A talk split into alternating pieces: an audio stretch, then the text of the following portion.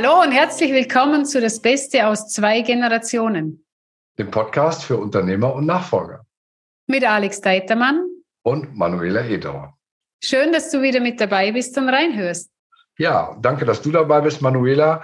Heute zum Teil 4 von 4 unserer kleinen äh, Miniserie äh, zum Thema ähm, Auflösen von äh, Blockaden, Ausbrechen aus dem inneren äh, Gefängnis oder aus inneren äh, Limits. Und wir hatten in den letzten drei Episoden gesprochen über unterschiedliche Arten von, ähm, von Limitierungen, wie man sie identifizieren kann, dass man durch Schreiben, durch Beschreiben äh, sowohl der Ist-Situation als auch der Zielsituation da sehr viel Klarheit reinbringen kann.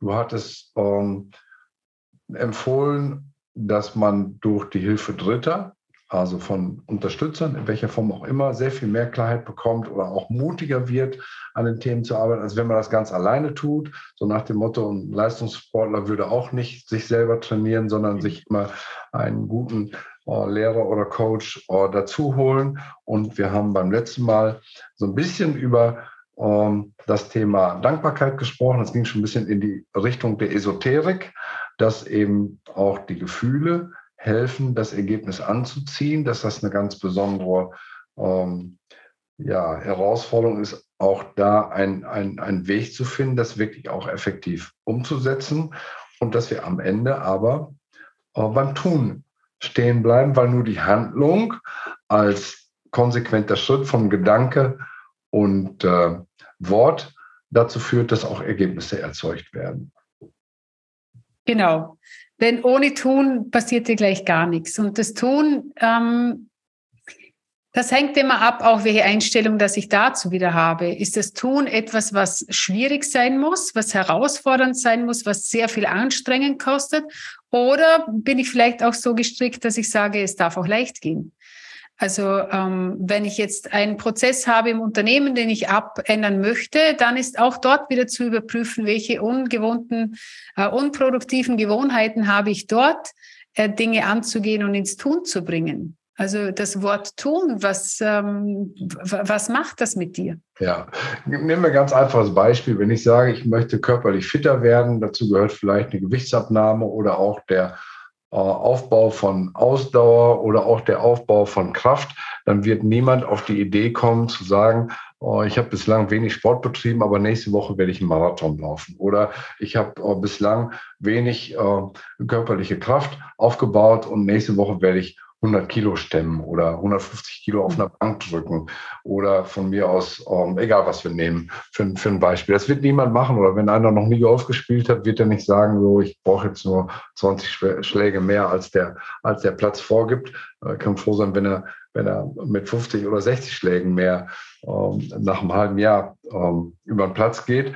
Also es ist nicht der Aktionismus gefragt, jetzt einen riesengroßen äh, ersten Erfolg zu erzielen, sondern kleine Schritte zu machen. Wenn ich bislang noch nie gelaufen habe, dann kann sein, dass wenn ich 500 Meter laufe, ich schon richtig schnaufe und dass das echt schon eine Leistung ist. Und wenn ich dann nächste Woche vielleicht 800 Meter mache und übernächste Woche einen Kilometer, dann ist das vielleicht schon ein riesen Fortschritt. Also nicht sich selber zu überfordern und zu sagen, ich will jetzt äh, wir hatten bei der letzten Episode das Beispiel finanzielle Reichweite, oh, sechs Monate, das ist ein tolles Ziel, aber dafür werde ich wahrscheinlich drei Jahre brauchen, um dahin zu kommen. Also ist das Erste, was ich jetzt mache, vielleicht zu sagen, um, ich biete meinen Kunden ein Prozent Konto an, wenn sie nach zehn Tagen zahlen und kriege dadurch etwas schneller das Geld aufs Konto. Ich lasse mich das auch etwas kosten, aber das sind alles ja kleine Schritte, die am Ende nach einer entsprechenden Zeit zu einem großen Ergebnis führen.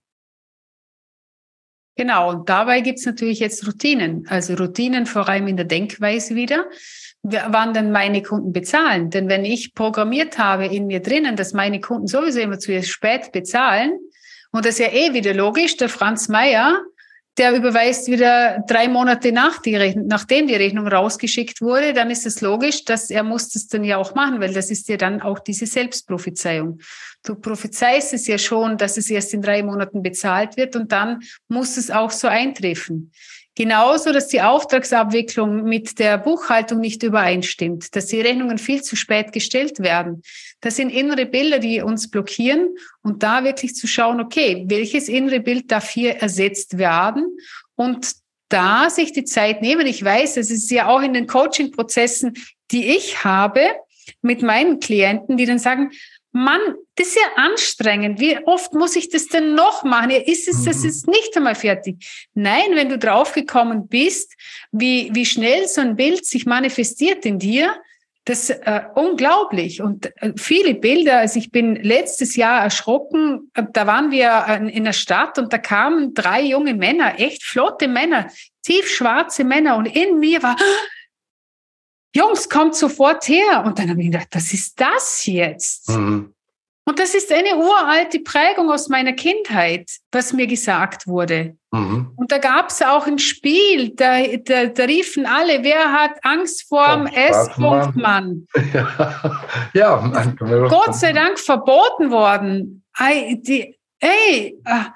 und das mhm. ist da, dieses Bild. Ja. Nur wenn ich es mir bewusst werde, kann ich danach sagen, oh, uh, was ist hier, was geht hier ab? Was ja. läuft hier? Das stimmt nicht. Aber du hast einen guten Übergang äh, gebracht gerade. Du hast eben gesagt, es passiert nur etwas, wenn man was tut. Ja, und wenn ich eben ähm, diesen säumigen Kunden habe und ich weiß, der zahlt erst nach äh, drei Monaten, dann ist ja die Frage, was kann ich tun? Was kann ich tun, um das zu verändern? Nicht denken, sondern tun. Und das könnte ich zum Beispiel den anrufen und sagen, lieber Franz oder lieber Herr Huber, je nachdem, was ich für ein Verhältnis zu dem habe und sage, ja, wir haben hier äh, das wahrgenommen und bislang haben wir auch da ähm, noch nicht darauf reagiert. Aber wir haben eine Bitte. Wir möchten gerne, dass die äh, Zahlungsweise sich ändert, weil wir haben hier eine angespannte Situation oder wie auch immer man das ausdrückt oder die Herausforderung eben auch da entsprechend zu haushalten, weil in dieser angespannten Situation alle Kunden darauf angewiesen sind, wenn sie in Zukunft pünktlich beliefert werden sollen, dass wir auch das Geld pünktlich bekommen. Das eine setzt das andere voraus und es wäre schade, wenn man muss dann nicht drohen, die Geschäftsbeziehung zu beenden. Sehr schade, wenn wir in Zukunft nicht mehr pünktlich liefern können, wie auch immer. Und äh, aber ins Handeln zu kommen, sich konkret zu überlegen, was kann ich tun, um diese Situation zu verbessern. Mhm. Da hatte ich gerade das ja. Thema Routinen angesprochen. Ich habe da einen kleinen Dreisatz äh, von Routinen, den ich gerne empfehlen möchte. Und das erste ist ähm, das Dankbarkeitstagebuch. Mhm. Mich abends hinzusetzen und aufzuschreiben, was gut gelaufen ist. Und es gibt eine Menge, eine Menge Dinge. Und wenn es nur die freundliche Verkäuferin morgens beim Bäcker war, die mir strahlend die Brötchen eingepackt hat und mir einfach in dem Moment ein gutes Gefühl gegeben hat. Oder ähm, ja, das nette Wort äh, eines Zeitungsboten oder eines Tankwarts oder einer Mitarbeiterin, wenn ich morgens ins Unternehmen komme, die nicht äh, zur Seite guckt ähm, oder, oder, oder was brummelt, sondern die sich freut, wenn ich da bin. Und ich freue mich, dass ich, dass ich sie sehe wirklich die Kleinigkeiten wahrzunehmen und aufzuschreiben, wirklich aufzuschreiben, für die ich dankbar bin. Und das sind hunderte von Dingen, die einem einfallen können jeden Tag. Und wenn man sagt, pro Lebensbereich äh, möchte ich gerne fünf Dinge aufschreiben, äh, das sind 20 Kleinigkeiten, für die ich dankbar bin, dann macht das was mit einem und das ist eine tolle Routine. Sehe, du da, ja, da bringe ich die Dankbarkeit der Zukunft wieder mit hinein, dankbar zu sein, dass die Kunden alle pünktlich überweisen. Mhm. Jetzt schon. Und zu sehen, wie das Geld auf das Konto fließt. Und dann, wenn äh, bei mir Karma sehr wichtig ist, äh, nochmal zu schauen, wenn, wir darauf, wenn es darum geht, dass der Kunde die Rechnung bezahlt, also der Kunde soll pünktlich die Rechnungen bezahlen, dass ich zuerst, das ist der allererste Schritt, meine Rechnungen pünktlich bezahle. Denn wenn ich meine Rechnungen nicht pünktlich bezahle, ist Karma, ist einfach so, ist ein Same, den ich ins Feld setze. Und dann ähm, beißt sich die Katze selbst den Schwanz, denn dann kommt das Geld unpünktlich. Und wenn du jetzt denkst, ja, aber wie soll denn das funktionieren? Ich habe viel zu wenig Geld auf dem Konto, dann sei kreativ. Es geht darum, zuerst den Schritt zu tun, was du gerne von außen hättest. Ja. Wie man oh, bald ruft, du schaltest wieder raus. Und das genau. Geld. Ja. Und da dürfen wir in allen Bereichen schauen, okay, wo bezahle ich die Rechnungen zu spät? Wo lasse ich extra noch etwas liegen? Was, und das ist, das sehe ich in ganz vielen Unternehmen, das ist eine Art. Mhm. Auch, ähm, ich habe einen Unternehmer, der hat, der hat eine Überzeugung drinnen, ich nehme keine Preiserhöhungen an. Mhm. Der streitet konstant mit seinen Lieferanten. Das schädigt die Zusammenarbeit, Natürlich. diese Überzeugung. Und ja, das abzuändern, weil, wie wollen denn deine Kunden etwas annehmen, wenn du ständig nörgelst? Ja.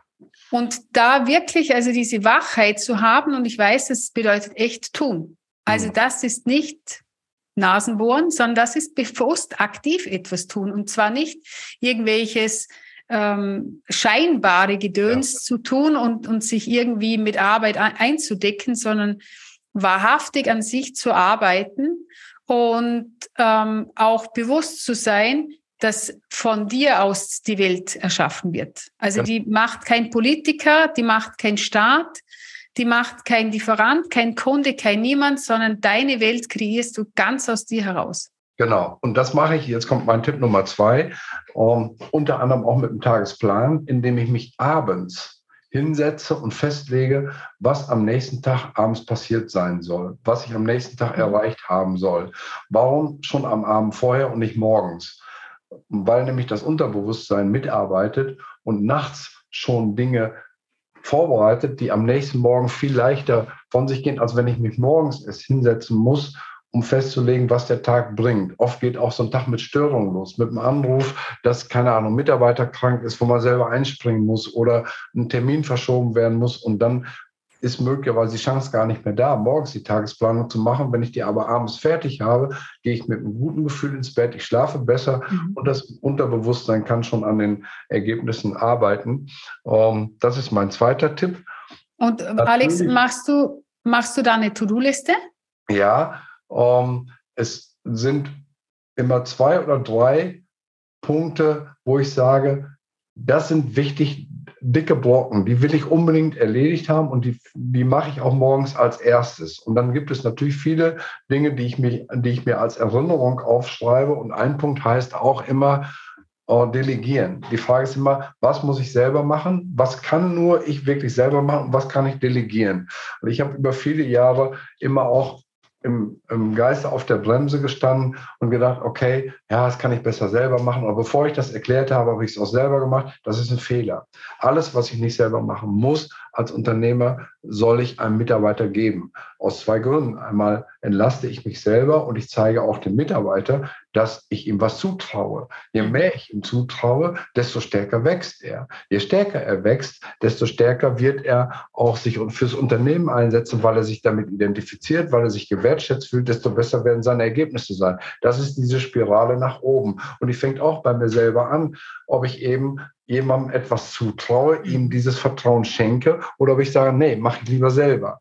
Und als Unternehmer sind wir nicht die darin gefordert, alles selber am besten zu können, sondern Mitarbeiter zu befähigen, die Dinge besser zu können, als wir sie selber können.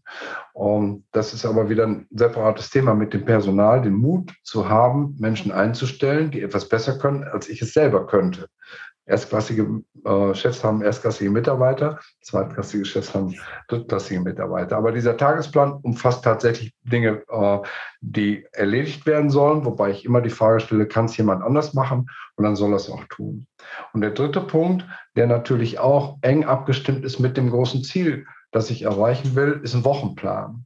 Ähm, einmal in der Woche sich hinzusetzen und ähm, seine seine Tagesbucheinträge durchzulesen und zu gucken, was ist wirklich erreicht worden, was ist nicht erreicht worden und was kann ich in der kommenden Woche als großen Schritt nach vorne realisieren, um auf mein Ziel einzuzahlen. Das ist aus meiner Sicht am besten immer sonntagsabends zu tun, wenn andere Leute Tatort gucken oder äh, weiß gar nicht, äh, Rosamunde Pilcher, glaube ich. Ach, keine äh, Ahnung. ZDF.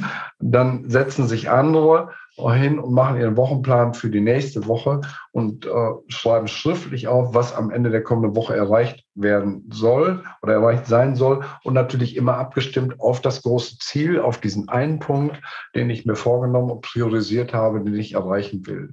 Das sind die drei Dinge, also Dankbarkeitstagebuch, der Tagesplan für den nächsten Tag und der Wochenplan, Wochenrückblick für die nächste Woche. Wenn man das zur Routine macht, trägt das enorm dazu bei, das Ziel nicht aus dem Auge zu verlieren. Und wenn ich sage, ja, das ist sehr wichtig mit der finanziellen Reichweite, aber in drei, vier Wochen haben wir Weihnachten gehabt, es ist Neujahr und dann kommt wieder was Neues auf den Tisch, irgendwas Politisches passiert oder in der großen Welt und plötzlich ist das Ziel aus den Augen, aus dem Sinn. Das ist natürlich klar, dass nicht erreicht wird. Ich werde es erst dann erreichen, wenn ich auch dranbleibe und die Routine entwickelt über einen Zeitraum. Nehmen wir das Beispiel von drei Jahren, eben auf sechs Monate finanzielle Reichweite zu kommen, um bei dem Beispiel zu bleiben, dann muss ich selber sicherstellen, dass ich über meine Routinen dieses Ziel auch drei Jahre bearbeite, bis es erreicht ist. Genau, und wenn du, wenn du gerade davon sprichst, dass das Ziel aus den Augen verloren wird, das ist auch eines der Do-Dos, und zwar eines, was ganz weit oben stehen darf, muss, das Ziel zu visualisieren. Also wenn das Ziel ist sechs Monate finanzielle Freiheit, dann bedeutet Reichweite. das, bitte? Reichweite. Reichweite? Das ist im Prinzip ganz nah dran, ja. Genau. So, jetzt haben wir die sechs Monate finanzielle Reichweite, bedeutet 2,4 Millionen Euro müssen auf dem Konto sein. Zum Beispiel. Dann schreibt ihr diese 2,4 Millionen Euro auf da, und was das genau bedeutet, mach dir ein Bild. Also sei kreativ, finde, schreib die Zahl auf, dass du sie täglich siehst. Teil sie den Mitarbeitern mit. Committe dich. Umso öfters, dass du es aussprichst, umso realer wird es, umso mehr kannst du selbst glauben, dass es eintreffen kann. Und die Mitarbeiter wissen auch, dass wir an diesem Ziel arbeiten. Und das macht was. Also ich habe immer sehr große Ziele, die ich mir stecke, auch in einem Familienunternehmen, wo ich damals gearbeitet habe, hat mein Bruder und ich ein sehr ein großes Ziel. Wir wollten die innovativsten Schutzbekleidungshersteller weltweit sein und haben da sehr vieles auf uns genommen, um dieses Ziel zu erreichen. Wir sind dann aus dem Unternehmen ausgestiegen ähm, und es läuft sehr gut weiter. Doch das war etwas, das wurde überall kommuniziert, unseren Kunden, unseren Mitarbeitern. Und das nicht einmal, sondern immer wieder. Und ich würde heute sagen, die Kommunikation des Zieles, damit die Mitarbeiter das auch wissen, sollte einmal in der Woche passieren. Ja, und der Punkt ist ja, in dem Moment, wo es kommuniziert ist, ist ja der Geist aus der Flasche raus und lässt sich nicht wieder einfangen. Genau. Und wenn es ein gutes Ziel ist und es mitgetragen wird, wird es natürlich ganz anders befeuert. Und in jeder Situation, wenn sich Mitarbeiter unterhalten über eine Entscheidung, die zu treffen ist, wirkt es immer wieder rein. Und dann wird die Frage gestellt, trägt das zu der Erreichung des Zieles bei oder ist es kontraproduktiv? Mhm. Manchmal ist auch so, dass man kurzfristig etwas entscheiden muss, das scheinbar gegen das Ziel zuwiderläuft, aber langfristig trotzdem richtig ist. Alter Spruch, Liquidität geht vor Rentabilität. Ja, möglicherweise muss ich mal äh, einen, einen Auftrag nehmen, der mir schnelle Liquidität bringt, wenn er auch vielleicht äh, nicht so rentabel ist, wie ich ihn gerne hätte. Äh, das sind immer Situationen, die äh, ich individuell entscheiden muss, aber am Ende abgleichen darf mit dem großen Ziel, das erreicht werden soll. Und wenn die nicht zu dem Ziel beitragen, muss ich möglicherweise auch lernen, Nein zu sagen und zu sagen, nee, machen wir jetzt nicht, weil wir würden dadurch uns von dem Ziel entfernen. Es hat zwar vordergründig Charme, aber es hilft uns am Ende nicht weiter. Auch das ist ein wichtiges Kriterium, dass man nicht immer und zu allem nicken muss, wenn es eben dem Ziel zuwiderläuft. Mhm.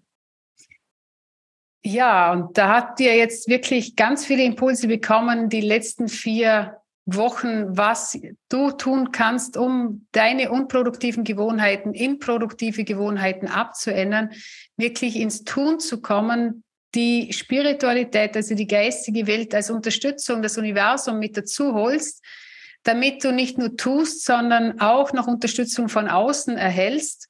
Und ich möchte dich, lieber Zuhörer, jetzt gerne einladen. Und zwar, wenn du jetzt denkst, ah, ist alles spannend, klingt toll, doch alleine, wie bringe ich das in die Umsetzung?